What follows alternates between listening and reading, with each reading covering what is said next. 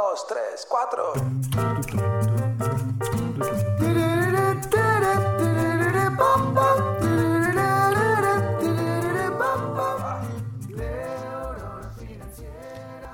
Quizás te pasó alguna vez que contrataste una empresa de servicios o de productos que te sorprendió tan gratamente que se la recomendarías a las demás personas.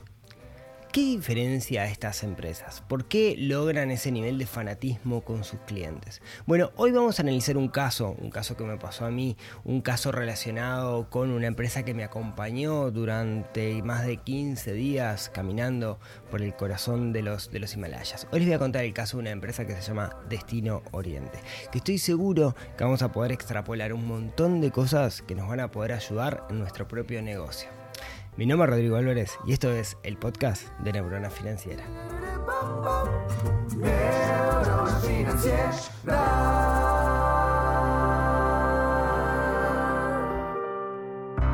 Muy buenos días, tardes, noches para todos.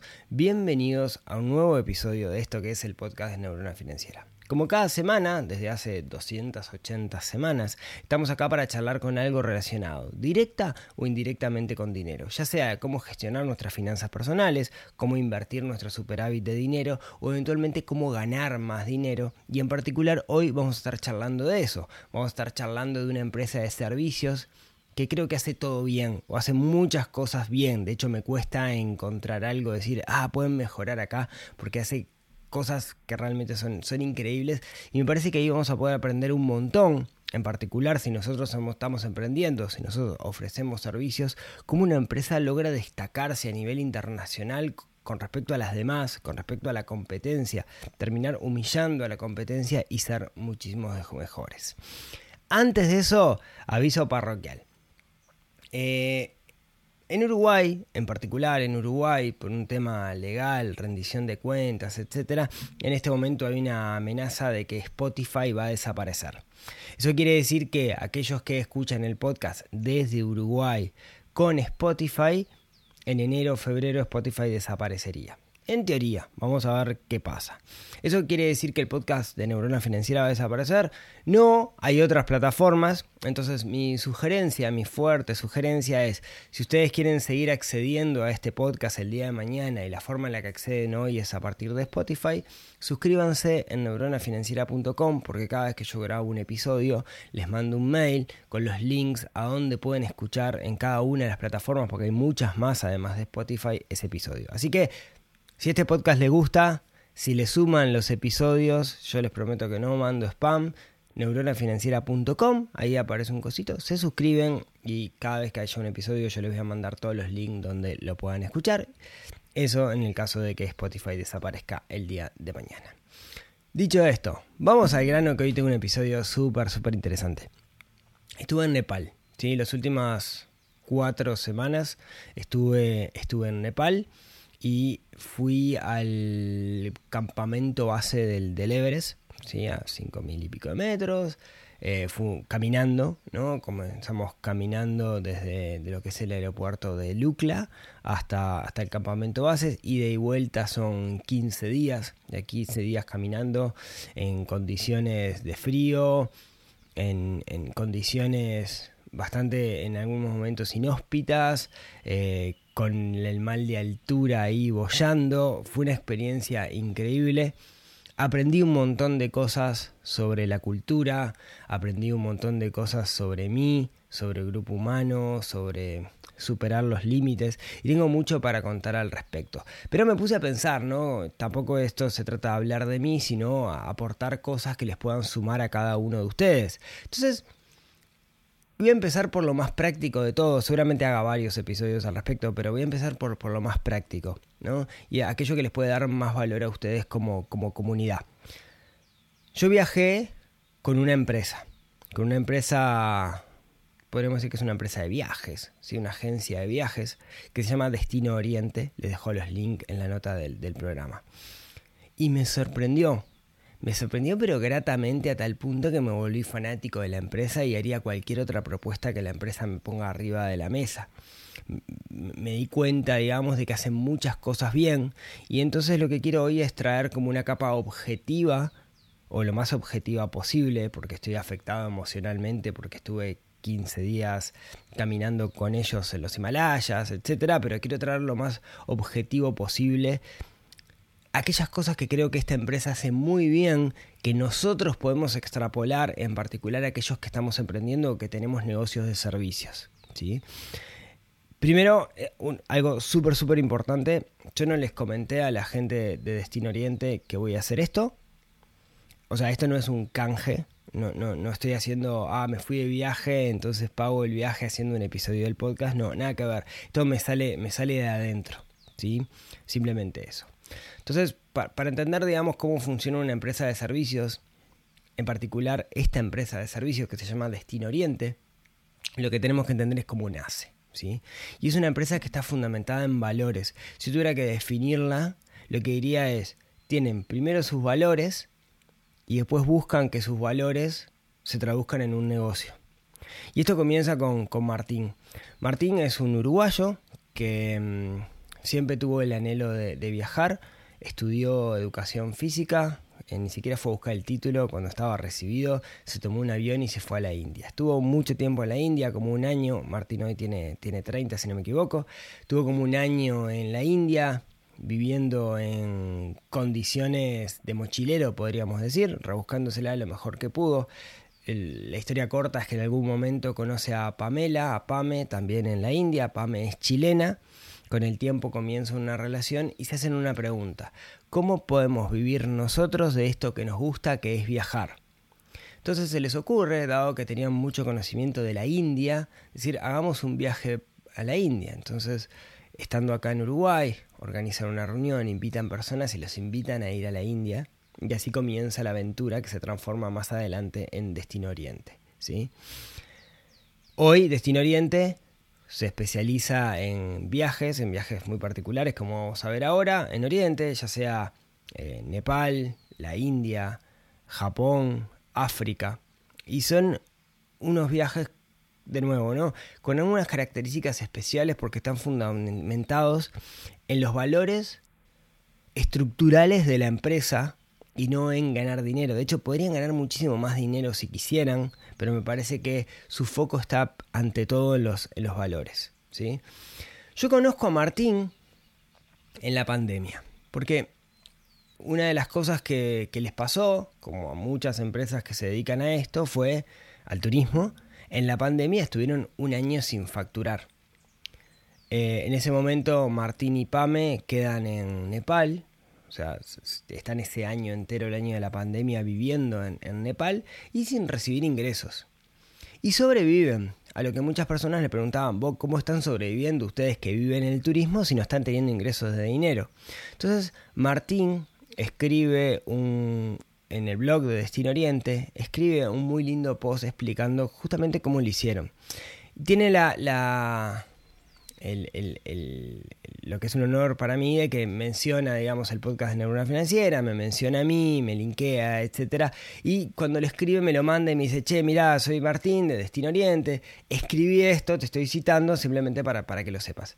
Y ahí yo empiezo a, a, seguirlos y empiezo a notar esta, esto que me llama la atención, que es la impronta fuerte que tienen con, con sus valores y cómo organizan todo en función de los valores y no en función de ganar dinero. Cosa que en el corto plazo puede ser menos redituable, pero yo tengo la certeza que en el largo plazo puede ser mucho más redituable. ¿no?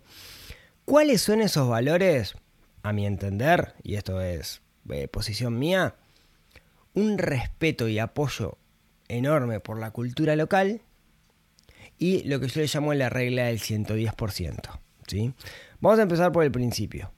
¿A qué me refiero con esto de la, de la, cultura local? Bueno, yo puedo hablar por, por, el caso de Nepal, por seguir a Destino Oriente en redes, sé que esto se replica en otras culturas, como en África, como en la India, etc. ¿no? Pero lo primero, con respecto a Nepal, Martín, lo primero es, habla nepalí. ¿sí? Habla nepalí, habla el dialecto, dialecto no, el idioma nepalí, lo habla bastante bien, se puede comunicar tanto con comerciantes como con, personas. Y eso ya desde el vamos es un distintivo enorme. Porque nosotros nos cruzamos en el camino con muchísimos grupos y los grupos que eran extranjeros no tenían un extranjero que hablara nepalí. Entonces la parte de comunicación siempre era tercerizada a un agente local que hablaba quizás un poco inglés. Entonces siempre se daba como ese teléfono descompuestos. Teniendo a Martín hablando, hablando nepalí, implicó que Martín estuviera tiempo largo estudiando nepalí porque no es un idioma sencillo, no es una vocal ni en pedo, ¿no? Es sumamente complejo, yo no agarraba ni una palabra. Pero sin embargo Martín aprendió nepalí justamente para poder comunicarse bien con, los locales. Y ya eso te denota un poco el respeto que hay por la cultura local. Entendamos cómo funciona esto. En un grupo, vos tenés los pasajeros, nosotros, los que íbamos caminando hacia el campamento base del Everest, y tenés gente que te acompaña. Esa gente que te acompaña hay dos tipos. Tenemos guías que te van acompañando durante el camino y van manteniendo el grupo unido, etcétera, te van ayudando. Y después tenés otro concepto que se llaman porteadores. Cuando vos entras al, valle, no hay eh, forma de que entre un vehículo. El único vehículo que puede entrar es un helicóptero. Entonces, la forma que se tiene de llevar en esos ciento y pico de kilómetros sinuosos, ¿no? Plano nepalí, como decíamos nosotros, que se puede llevar bienes, comida, etcétera, es o por medio de porteadores o por medio de animales de carga, sean burros o sean jacks. ¿Qué implica eso? Implica que cuando va un grupo, ¿no? un, grupo eh, como, como, como el nuestro, uno va con su mochila caminando a 3.000, 4.000 metros y en la mochila llevas un montón de cosas, pero físicamente es bastante difícil poder llevar todo aquello que necesitas. Por ejemplo, hay que llevar un saco de dormir especial, hay que llevar camperas de mucho abrigo, ¿no? Y esas cosas pesarían mucho en la mochila y no todos estamos preparados físicamente para eso. Además hay que llevar comida, etc. Entonces existe el concepto de porteador. El porteador son parte del equipo que lo que hacen es muy de, mañana temprano, toman un bolso y se van con ese bolso. es parte de los porteadores, digamos, es parte de la cultura nepalí. Quizás lo vemos desde Occidente y decimos, ¡paz, qué terrible! Usan a personas como burro de carga. Sin embargo, es parte de la cultura y, hay que entender un poco la cultura antes de hacer un juicio de valor. La cuestión es que todas las empresas de, trekking tienen porteadores. Los porteadores suelen ser nativos, ¿sí? suelen ser sherpas, raibo, alguna de las subculturas locales que hay. Suelen ser personas muy fuertes, uno los ve físicamente y no parece que fueran tan fuertes, pero son sumamente fuertes. Una capacidad respiratoria y pulmonar envidiable. Pero la cuestión es que no hay leyes sociales. Entonces, uno le puede meter un porteador cuanto peso quiera y nadie va a reclamar. Y eso es bastante duro y uno se cruza con Em, los porteadores de los grupos por el camino, usualmente de empresas internacionales, súper cargados, que, que, lo mirás y decís, pa, pobre loco, ¿no? Los pesos, no sé, llevan de repente 50, 60 kilos en la espalda. Destino Oriente, una de las cosas que hace es un respeto enorme por los porteadores. Entonces te dice, bueno, mira, vos tenés tu mochila, poné todo lo que puedas en tu mochila, y lo demás lo pones en este bolso que le va a llevar el porteador. Usualmente es un bolso cada dos personas. Nuestros porteadores pueden llevar máximo 10 kilos tuyos, 10 kilos de tu compañero y 10 kilos de ellos o de la empresa. O sea, máximo 30 kilos. Y está topeado a que su mochila no puede pesar más de 30 kilos. Balanza mediante. ¿no? O sea, no, hay forma, digamos, de que, de que lleve más. Y eso me parece súper respetuoso para, los porteadores y por eso muchos porteadores quieren trabajar con, Destino Oriente. ¿sí? De hecho, en términos de paga, la paga también es bastante escueta y Destino Oriente les paga el doble de lo que paga la media. Justamente porque es un trabajo que, se considera como un trabajo importante. Lo mismo con los guías. ¿sí? Le mando un abrazo enorme a, los guías que están estudiando español y sé que van a estar escuchando este podcast porque me dijeron todos que iban a estar escuchando este podcast. No le dije yo que existía el podcast, aclaro. Así que quiero mandar un saludo a Krishna, a Durga, a Dylan, a Milan, a Raj, a Rosen y a todos los demás que estaban ahí en, la vuelta, que, tengo un agradecimiento eh, enorme con ellos por, la gran mano que, me dieron. Lo, interesante es que tanto los porteadores como lo que son los guías son parte del equipo y no son meros empleados, no son transacciones que de repente eso lo ves con otras empresas. Hay otras empresas que están por ahí en la vuelta que te das cuenta que es una empresa internacional, que subcontrató a una empresa local, pero no hay un relacionamiento claro. Acá son parte de la empresa, ¿sí? Y eso, eso es súper, súper importante. Em, de hecho, te das cuenta cómo se pone en la camiseta de la, de, la empresa cada uno de los guías o cada uno de los, de los porteadores. De hecho, el último día hacemos una, se hace una ceremonia en la cual comemos todos juntos, con los porteadores, con los guías, y, te sirve, ellos te sirven durante todo el, todo el proceso, te sirven, y acá se da vuelta la tortilla y tenés el placer y el honor de poder servirle la comida a los, a tanto a los porteadores como, como, a los guías, ¿no? Es una forma de agradecerle por todo lo que, lo que te dieron.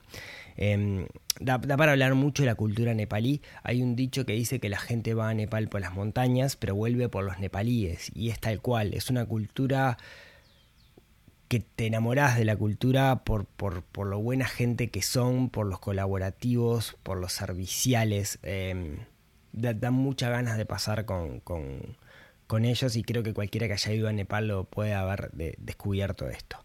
¿Qué más? Yo decía que Destino Oriente tiene un foco en sus valores y parte de sus valores son ayudar y respetar y ayudar a la comunidad. Y hay varias cosas donde lo ves. Por ejemplo, Destino Oriente todos los años hace acciones sociales para ya sea para, para familias o para comunidades dentro de los países donde trabaja. Entonces, por ejemplo, hace un par de años eh, había una familia que, los gurises querían estudiar y terminaban estudiando todos en la pandemia desde el celular de la madre. Se hizo una campaña donde se juntaron fondos y se les compró tabletas y computadoras por una familia nepalí. O se armó una cancha de básquetbol para que puedan hacer deporte gurises en Tanzania, ¿no? O, por ejemplo, a veces los porteadores eh, o los guías necesitan ayuda para mandar a sus hijos al colegio o lo que sea, y aquellos pasajeros que pasaron por Destino Oriente que tienen una relación construida eh, colaboran, ¿no? Siempre hay un, un, fin social como valores primarios, ¿no? Ante, ante todo eso. Creo que otra de las cosas que está buenísima y de las que más me gustó a mí del servicio que me brindaron fue que nos salimos del, camino habitual. Hay un camino habitual, se llama usualmente el Kumbu Highway, ¿no? que es como desde el aeropuerto de Lucla hasta el campamento base del Everest. Nosotros en un momento nos salimos de ese camino y más de la mitad del camino lo hicimos por afuera y nos metimos en aldeas sherpas de verdad, aldeas que viven casi de forma incambiada desde hace 600, 700 años nos quedamos en lodge o en, los lodges son como las cabañitas, digamos, o los hoteles, entre comillas, o hostels que hay a lo largo del camino. Nos quedamos en lodge donde estábamos solo nosotros, atendido por mujeres yerpas que nos trataron como si fueran de, de, la familia. Una experiencia increíble que nos permitió además convivir con la cultura. ¿no? O sea, salir del camino turístico y meterse en otros lugares. Y eso me parece que también es una forma de respetar la cultura, siempre con mucho respeto, siempre sin modificar el ecosistema, pero, pero entender cómo funciona la vida de una persona ahí, conocer gente sherpas que subieron al Everest y que muy humildemente tienen sus, sus hostels, ya les voy a contar eso en, otro, en otro episodio. Eso me, me sumó muchísimo y desde un punto de vista personal me ayudó a entender cómo como personas que viven de repente con mucho menos privilegio de lo que tenemos nosotros son mucho más felices que nosotros, pero ya les contaré eso en otro, en otro episodio. Otra de las cosas que hacen es promover la capacitación de sus empleados, ¿no? Eh, capacitación en idiomas, por ejemplo. Recuerdo Milan que va, le pagan clases de español Milan es uno de los, de los guías, un guía, digamos, junior, podríamos decir, que está, está creciendo dentro de la organización. Martín viene y nos dice, miren que Milan está aprendiendo español, no le hablen en inglés, háblenle solo en español. Entonces todos los días se, se, transformaba en, en, enseñarle a Milan una, alguna frase eh, en español. Yo fui con los de afuera, son de palo, creo que todavía no entendió a qué se refería esa frase, pero por más que lo intenté no, no, no lo logré. Como vemos, En términos generales, lo que quiero contarles es cómo el foco, si uno ve esta empresa, está en la gente, está en la cultura, está en el respeto a la cultura como valor fundamental. ¿sí? Nunca la viveza y siempre respeto a la cultura local. ¿no? Y hay muchas más cosas que les podría contar, digamos, eh, pero por ejemplo, cómo promueven que los gurises del equipo eh, se entrenen, que hagan cumbres, que mejoren físicamente o técnicamente para poder llevar guías, para poder ser guías de montaña alta, ¿no? Cosas por, por el estilo. Entonces, desde ese punto de vista, si tuviera que definir a la empresa, es una empresa que ante todo respeta la cultura local y, parte de sus valores fundamentales. Yo decía que había dos valores. Ese era el primero y después el otro es la regla del 110%. ¿A qué me refiero con la regla del 110%? Bueno, esto de los valores, de respetar la cultura local, capaz que no lo podemos extrapolar tanto. Pero me parece que si tenemos un negocio de servicios, lo primero que podemos hacer es decir, ¿cuáles son mis valores? O sea, ¿qué es lo que yo estoy buscando realmente independiente del dinero? ¿Qué es lo que yo quiero? ¿no? Por ejemplo, Rodrigo, en Neurona Financiera, lo que quiero es, ante todo, que la gente deje de sufrir estrés por dinero, ¿no? Que tenga una tranquilidad financiera, que llegue a, no sufrir todo lo contrario, sino que use el dinero como herramienta para construir y diseñar una vida. Esos son mis valores y todo gira en torno a eso, ¿no? La pregunta es, si vos tenés una empresa de servicios, ¿cuáles son tus valores? ¿Lo tenés claro? Yo creo que tenés que tenerlo porque eso te ayuda mucho a la hora de la toma de decisiones. Ahora lo otro, y esto creo que aplica para todos nosotros los que tenemos negocios, es la regla del 110%. Yo le llamo, esto lo inventé yo, digamos, no sé si existe la regla del 110%, o sea, nunca lo leí en literatura, pero es dar un 10% más de lo que las personas están esperando, superar las expectativas. Cuando uno supera las expectativas de sus clientes, lo que logra es construir fanáticos, porque estás dando mucho más de lo que el otro espera. A mí me pasó eso. Yo hoy, como les decía, viene mañana a Destino Oriente, me invita a un viaje a donde sea, me invita no, o me vende un viaje a donde sea, y voy a decir que sí, y lo voy a priorizar ante cualquier otra compañía por el servicio que me dieron. Déjenme contarles algunos ejemplos de esto del 110%, ¿no? Esto empieza así. Yo, quiero viajar y lo primero que hago es mando un mail, mando un WhatsApp, lo que sea, yo en este caso conocí a Martín, le comenté a Martín, che, tengo ganas de hacer este viaje, hagamos una reunión. E hicimos una reunión online, Martín estaba en Nepal en ese entonces, donde me contó de qué se trataba el viaje y sobre todo yo le tiré todos los miedos que yo tenía. Por ejemplo, le tengo mucho miedo al frío. Y Martín me decía, mirá, la verdad hace frío, pero mi trabajo es que no pase frío. Le tengo mucho miedo a enfermarme. Mirá, la verdad, siempre hay gente que se enferma, pero estamos preparados para, que, para, mejor, para ayudarte a sentirte mejor. ¿no?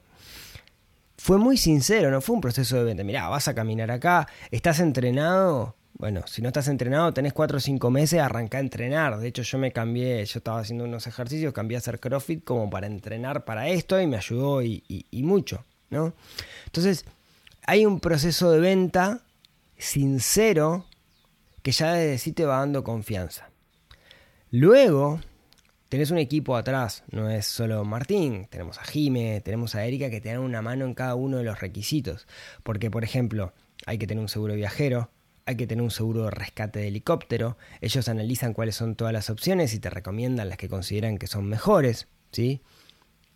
De alguna manera te sentís respaldado y no solamente por... por no es, no es una unipersonal o no es Martín y Pame, sino que hay un equipo detrás y un equipo que te está ayudando todo el tiempo, que está en tu horario, o lo que sea, ¿no? Entonces, por ese lado va bien. El entrenamiento es importante. De hecho, en nuestro equipo estaba Osvaldo, que tenía 68 años, y de hecho entrenó y llegó mejor de lo que llegué yo. Eh, te recomiendan una guía de entrenamiento, te recomiendan profesores si fuera el caso para poder entrenar porque entrenar es, importante y puedes llegar a pasarla mal si no estás bien entrenado, ¿no? Entonces, en ese sentido, el hecho de que Martín sea profesor de educación física también ayuda mucho y te dicen qué es lo que tenés que hacer. Y tener una lista de equipamiento. La lista de equipamiento es brutal, porque uno puede tener mil dudas, porque nunca, yo nunca había hecho esto. O sea, de hecho tenía muy poco trekking arriba, casi nada, y menos un trekking con 17 grados bajo cero. Entonces, ¿qué me compro? Entonces, hay una guía que te dice exactamente, hay un portal del viajero que te dice exactamente qué tenés que comprar. De hecho, para mí lo más importante eran las botas, porque en el mercado local, digamos, las botas está bueno llevarlas ablandadas, en el mercado local de repente no hay, no hay mucha cosa, no hay mucha variedad, y ahí vía soporte de WhatsApp, Martín me dio una mano enorme para elegir las botas y me saco el sombrero porque las botas que me compré me salvaron la vida, así que gracias Martín por, por, eso. Pero no solo, no solo eso, sino que en el momento que vos llegás, la primera mañana, pasa Martín o alguno de los guías por tu habitación y revisa cada una de las cosas de tu equipaje y te dice esto sí o esto no o esto te hace falta. Aquellas, eso, eso es genial, pero te da una confianza enorme. Aquellas cosas que te hacen falta, o sea, estamos hablando hasta del grueso de las medias, ¿no? Aquellas cosas que te hacen falta, la recomendación es, bueno, vamos a comprarlas en Nepal porque es bastante más barato, el precio es como un 60% del precio de mercado, en particular hay un concepto que se llama el original copy, que es la versión nepalí de las cosas, que andan muy bien y son mucho más baratas. Entonces, lo que hace, eh, después de revisar el equipaje, se anota lo que te hace falta y vas a recorrer tiendas. Acá viene algo que es, que es brutal. Eh, el equipo te recomienda distintas tiendas. Y usualmente, ¿cómo funciona? Usualmente las empresas cobran una comisión en esas tiendas, ¿no? En este caso no. En este caso, esa comisión es un descuento, pero ese descuento te lo transmiten a vos, ¿no? Nosotros le decíamos, no sé, íbamos, recuerdo, a la tienda de Milan, que era una tienda que quedaba ahí cerca del hotel donde estábamos en Katmandú, y le decíamos Martín Discount y nos hacía un descuento del 10, 20, 30%. Y no fuera, no es que le paga la comisión a la empresa, sino que 100% descuento para vos y eso es buenísimo. Eh, un saludo a Milan que estaba también aprendiendo español. bueno, hay algunas cosas que las necesitas pero que es muy difícil que las vuelvas a usar. Por ejemplo, un saco de dormir para 20 grados bajo cero. En la vida voy a usar un saco de dormir para 20 grados bajo cero. O una campera pesada que la usé allá en Ebres con 17 grados bajo cero. Acá en Uruguay yo me muero calor con eso, no creo que la vuelva a usar. Y son algo que es relativamente caro. Entonces, en vez de comprarla, lo que hace Destino Oriente es te las alquila. Te las alquila por una módica suma. O sea, yo pagué, para que se hagan una idea, por la campera y por el saco de dormir. Eh, capaz que 30 dólares Sí, creo que pagué 30 dólares por los 15 días, para que se hagan una idea, me saldría mucho más caro si, los, si lo hubiera comprado. Ahora lo interesante es que ese dinero de los alquileres de los implementos va para los porteadores, para pagarle a los porteadores y a los guías las clases de español. ¿sí? Así que por ese lado eh, también tiene, tiene, un, tiene un fin social. ¿no? Bueno, arrancamos a caminar y de nuevo se ve la diferencia con respecto a otros grupos. Todos los días de noche hay una charla técnica. La charla técnica te dice lo que vamos a hacer el día siguiente, el esfuerzo que tiene que implica, la temperatura estimada, qué vestimenta nos conviene usar, qué deberíamos llevar en la mochila y qué deberíamos llevar en los bolsos. No solo eso, sino que dentro de esa charla técnica se mide la saturación de oxígeno, se hace una planilla para ir viendo cómo va la evolución y la adaptación a la, altura, porque en caso de que uno no esté adaptando bien, existen ciertas, ciertas drogas, ciertos medicamentos que te, pueden ayudar, que, te los dan, digamos, en ese caso.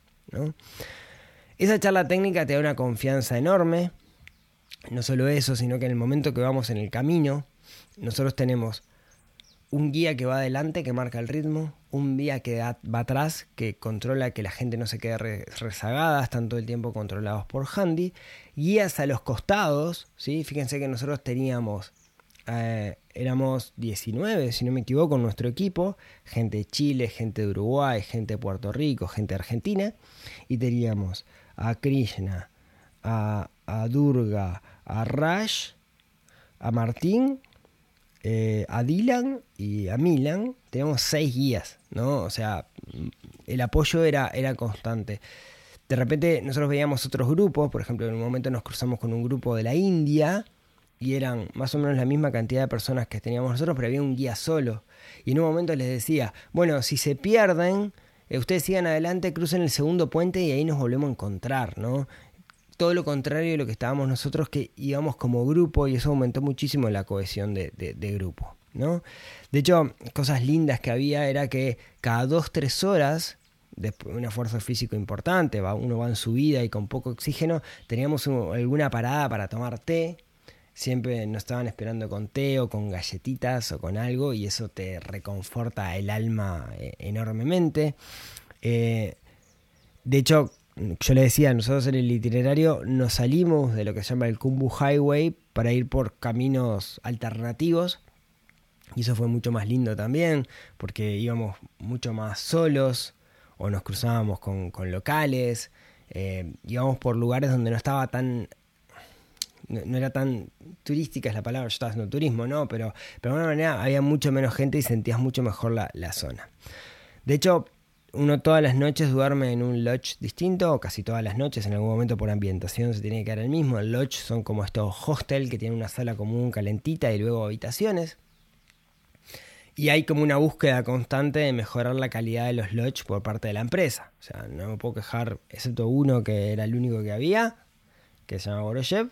Pero después de eso, todos los demás estaban brutales y la pasamos súper bien. Nos quedamos en algún lodge solo nosotros con, con Sherpa, fue brutal, esa, una experiencia divina. Y mm, uno come bastante, come bien. Eh, siempre hay una buena comida esperándote, que dentro de un menú que inclusive uno puede seleccionar, ¿no? con ciertas limitaciones de lo que es la comida local. Casi todos los menús son vegetarianos porque en la montaña, eh, como la forma de llevar las cosas es porteando, en realidad eh, está difícil llevar carne y que no se pudra, entonces no suele haber carne, la mayoría son vegetarianos. Pero después tiene este 10% que de repente un día estás muerto de cansado porque caminaste todo el día y te están esperando con torta frita con dulce de leche, con mate, un mate pronto, ¿no? Toman mucho té, no toman café, entonces el café lo lleva a Destino Oriente y siempre hay un café para los que somos cafeteros, ¿no? Esas cositas marcan la diferencia y te cambian radicalmente y te hacen sentir muchísimo, muchísimo mejor. ¿no? Recuerdo un día que estábamos todos muertos de cansancio por todo lo que caminamos y de repente nos traen Martín Fierro de postre, que es dulce membrillo y queso.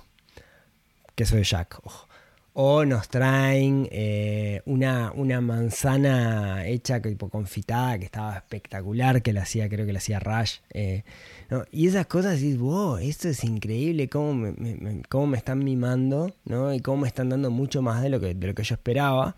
De hecho, lo charlábamos con, con gente que estaba dentro de otras empresas y, tal, no la estaban pasando bien en ese, y nosotros estábamos pasando divino en ese sentido, ¿no? Lo mismo con la asistencia médica eh, siempre hay como un cuidado médico enorme. Yo le decía la saturación, si uno está mareado, siempre como una, una pregunta y una preocupación. Y siempre, bueno, capaz que tenés que tomar esto, tomar esto otro. A mí, yo, em, yo me sentí mal, tuve mal de altura en un momento, tuve náuseas, tuve vómitos, tuve, pasé mucho frío y tuve que me tuvieron que poner oxígeno. Y, y, estaba, a lo que es que la pasé mal, pero la empresa estaba preparada, Destino Oriente estaba preparado para, para ayudarme y al otro día estaba espectacular y bueno, espectacular, estaba al 80%, pero llegué al campamento base del, del Everest. De hecho, ¿qué hice, ¿qué hice en el campamento base del Everest a 5.600 metros? Me dormí una siestita en una piedra. Pero en otro momento se los cuento, ¿no? Eh, hay, hay, como un laburo enorme de generar el sentimiento de equipo, ¿no? de cohesión de equipo. Y creo que se logró. Nosotros viajamos juntos, por ejemplo, con un grupo de desconocidos que ahora son grandes amigos. Eh, Laura, Claudio, Andrés, el otro Andrés, la otra Laura, Pablo, eh, Osvaldo, todos los amigos de Chile, Juancito. O sea, se armó un grupo divino y que nos vamos a volver a ver y que seguimos en comunicación y que, que, que que está, que está buenazo, ¿no?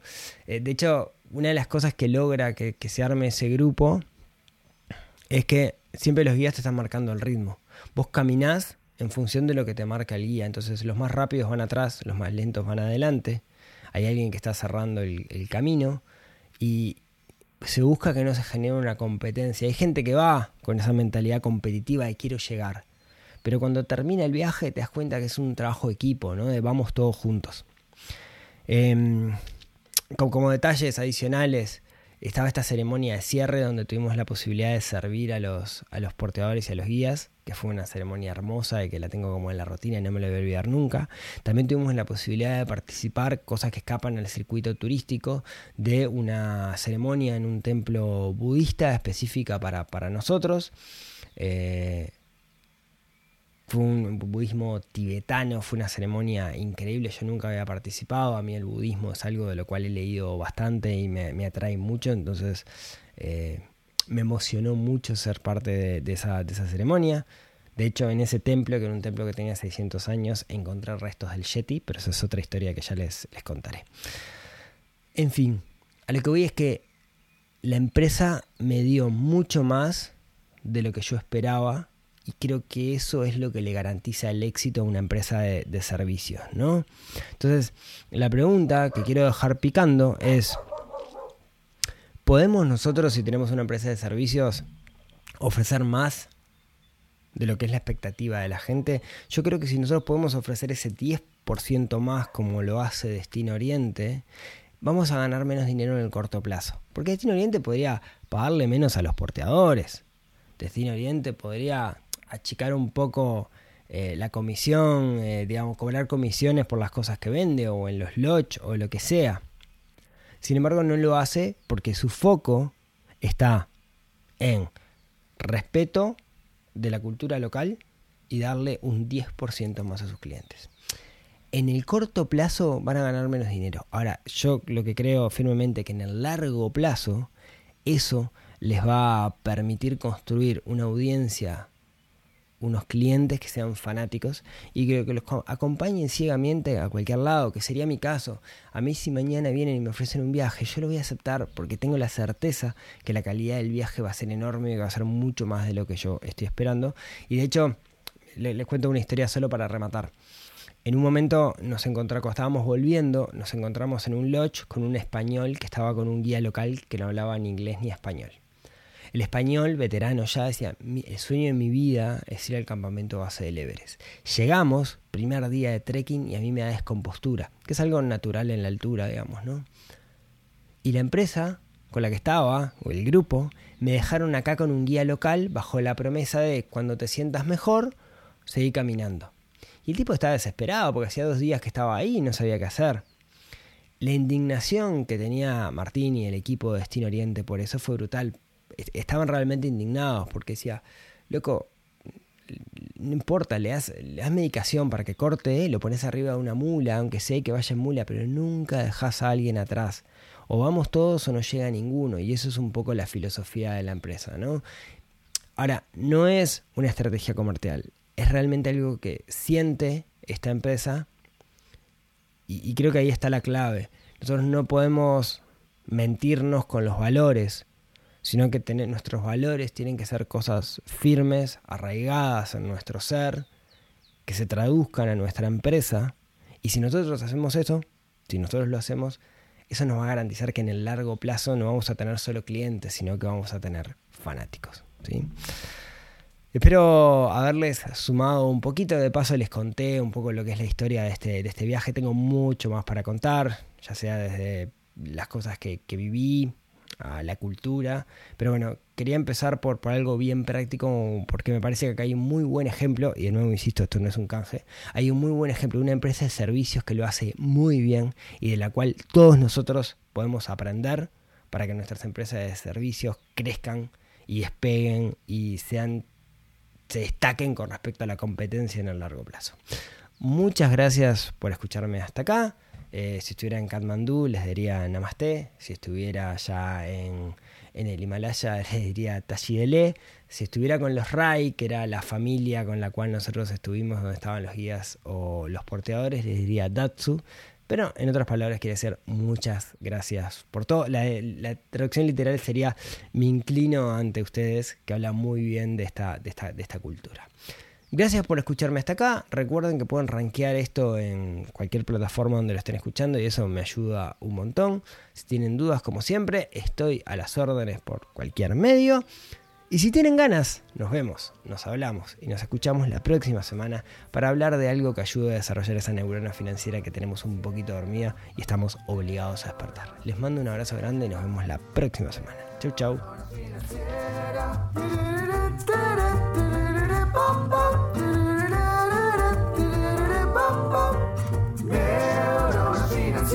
Love.